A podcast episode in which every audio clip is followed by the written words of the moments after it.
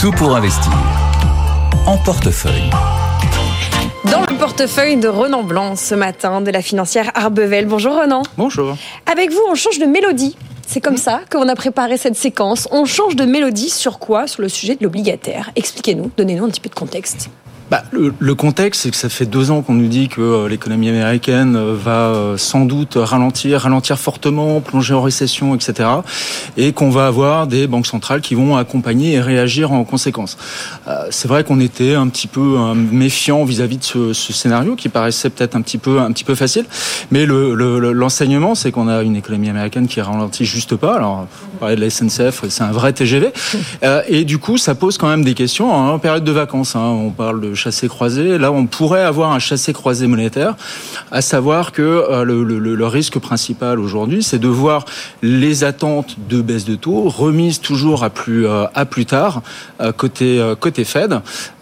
nous, on avait comme scénario à peu près central un premier mouvement avant l'été, mais il n'est pas impossible qu'elle prenne encore plus son temps. Donc ça va avoir des répercussions évidemment, mais on a eu des publications de chiffres d'inflation en Europe tout à l'heure. On est dans un contexte qui est un petit peu différent, donc on est un peu plus protégé euh, côté euh, côté européen.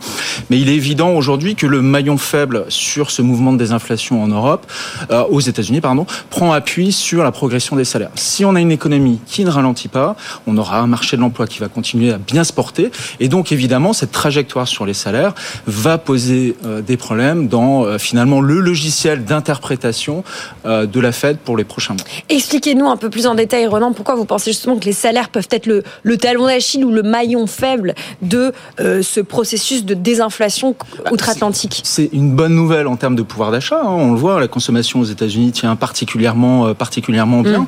Euh, mais du coup, est-ce qu'on a véritablement besoin de la soutenir encore plus à coup de à coup de baisse de taux? Et encore une fois, le pire des scénarios, ce serait de voir la Réserve fédérale commencer à procéder à quelques baisses ciblées pour se rendre compte au bout de quelques mois que finalement patatras, c'est tout le contraire qu'il faut faire et qu'elle a de nouveau donné du carburant à une économie qui en avait déjà pas besoin. On parlait d'un train lancé à grande vitesse. Ah, c'est peut-être pas ça. Il y a des débats sur le fait que ce surplus de croissance aux États-Unis euh, s'appuie sur des déficits encore euh, encore plus élevés qu'en Europe. Donc finalement, ce scénario un petit peu différent qu'on a de ce côté-ci de l'Atlantique, d'une croissance mollassonne avec une inflation qui est en train de retomber, c'est quelque chose qui quelque part protège un petit peu les actifs financiers, puisque ça veut dire que la Banque centrale européenne a un petit peu plus de marge de manœuvre. Mhm. Donc encore une fois, on va parler d'accompagnement monétaire. Faut pas rêver, on n'aura pas un grand cycle euh, de baisse de taux, mais ça sera suffisant pour euh, justement accompagner euh, ces actifs, notamment obligataires. Mais je les mets pas en opposition avec les marchés actions. Encore une fois, ce qui est, moi je suis gérant analyste crédit, donc la dette d'entreprise, ce qui est bon pour la dette d'entreprise et indirectement bon aussi pour les actions. Mhm. on a finalement. Vous les opposez pas. Non, on les oppose pas. C'est on a souvent un démarrage côté euh, côté crédit puisque c'était là finalement que les choses étaient un petit peu grippées. Ça s'est dégelé. Hein, le, climat sur le crédit c'est aussi euh, c'est aussi réchauffé.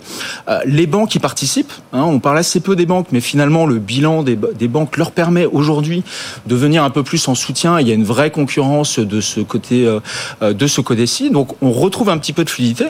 Et la bonne surprise quand même, on en parle quand même assez souvent, c'est que les résultats des entreprises en moyenne sont plutôt quand même au rendez-vous elles, elles ont dans une posture ces dernières plus années. Plus qu'en moyenne, c'est-à-dire ah que. Oui, oui, évidemment, c'est. Celles qui n'allaient pas bien ont juste modéré un peu leur, euh, leur projection. Il y, a quelques accidents mmh. par-ci par-là, mais j'ai envie de dire que c'est plutôt des cas, euh, des cas isolés.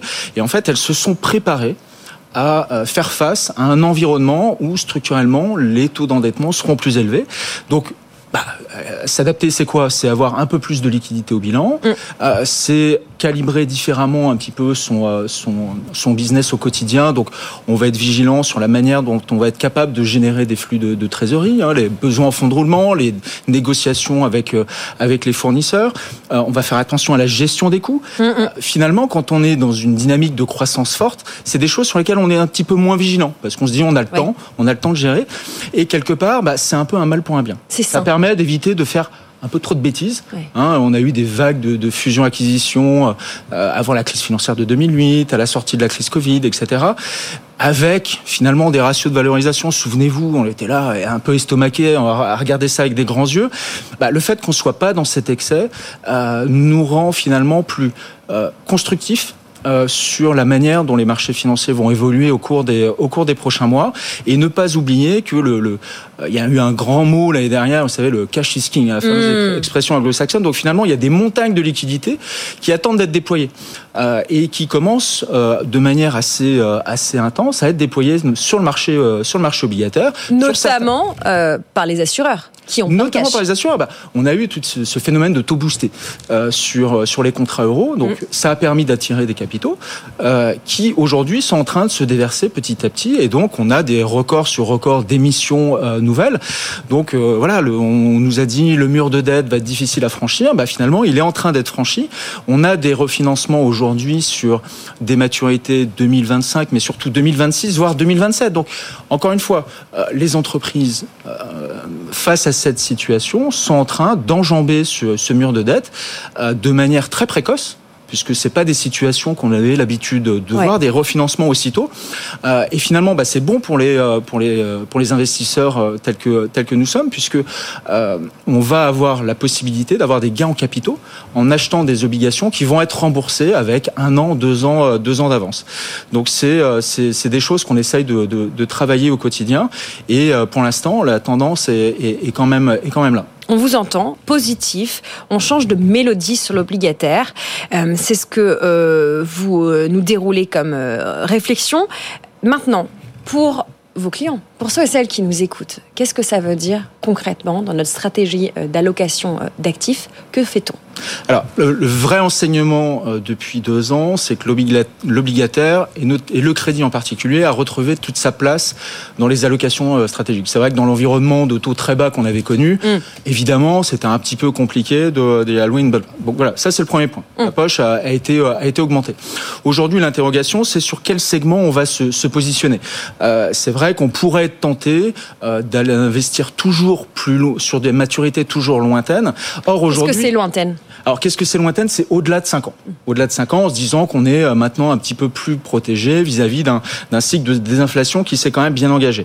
Mais les anticipations sont déjà là, c'est-à-dire que les investisseurs sont positionnés pour un atterrissage de l'inflation sur les niveaux cibles des banques centrales à horizon 2 ans. Donc finalement, la, marge d'erreur est quand même assez faible. C'est-à-dire que si vous avez des petits sursauts, notamment aux États-Unis parce que l'économie va bien, bah, vous risquez de euh, finalement euh, repousser encore une fois les attentes de baisse de baisse de taux de la part de, de la Fed et surtout d'avoir de nouveau un, petit rythme de volatilité un peu plus élevé sur les segments les plus longs. Donc finalement, être investi euh, sur des maturités inférieures à 5 ans, c'est plutôt protecteur et c'est surtout là où il y a de la valeur parce qu'on est dans un contexte aujourd'hui qui est quasiment du jamais vu où finalement, plus vous allez investir loin, moins vous allez être rémunéré. On appelle ça voilà l'inversion des courbes des taux. je ne vais pas rentrer dans les thématiques trop trop techniques, mais en tout cas, il y a de la valeur aujourd'hui à aller chercher des euh, obligations d'entreprise de maturité 2 à 5 ans, avec un petit bonus supplémentaire qui est le, phénomène que j'évoquais juste avant sur les rachats par anticipation des, groupes de leurs dettes pour émettre du, plus long.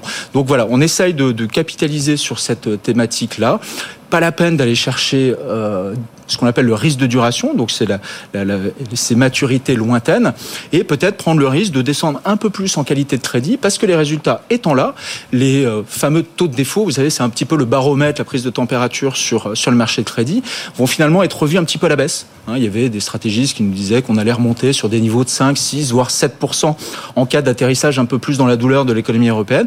Vu que ça va pas se matérialiser, on pourrait rester sur des niveaux raisonnables, et donc euh, à investir sur des, des fonds euh, crédits euh, dits à haut rendement, aujourd'hui, bah, vous allez avoir du 5-6% sur des maturités de à 2 à 5 ans. Donc c'est quand même assez confortable. Évidemment, c'est pas des, c'est pas mis en concurrence avec d'autres classes d'actifs beaucoup plus leveragées, mais avec un, un, risque de vol qui est quand même beaucoup plus limité. Voilà ce qu'on pouvait dire sur l'obligataire. Revoyez votre allocation d'actifs, regardez-la sereinement euh, et réécoutez cette séquence en podcast ou en replay pour bien décortiquer ce que Renan Blanc de l'équipe La Financière Arbevel vient de nous expliquer. Merci beaucoup Renan d'avoir été avec nous. On vous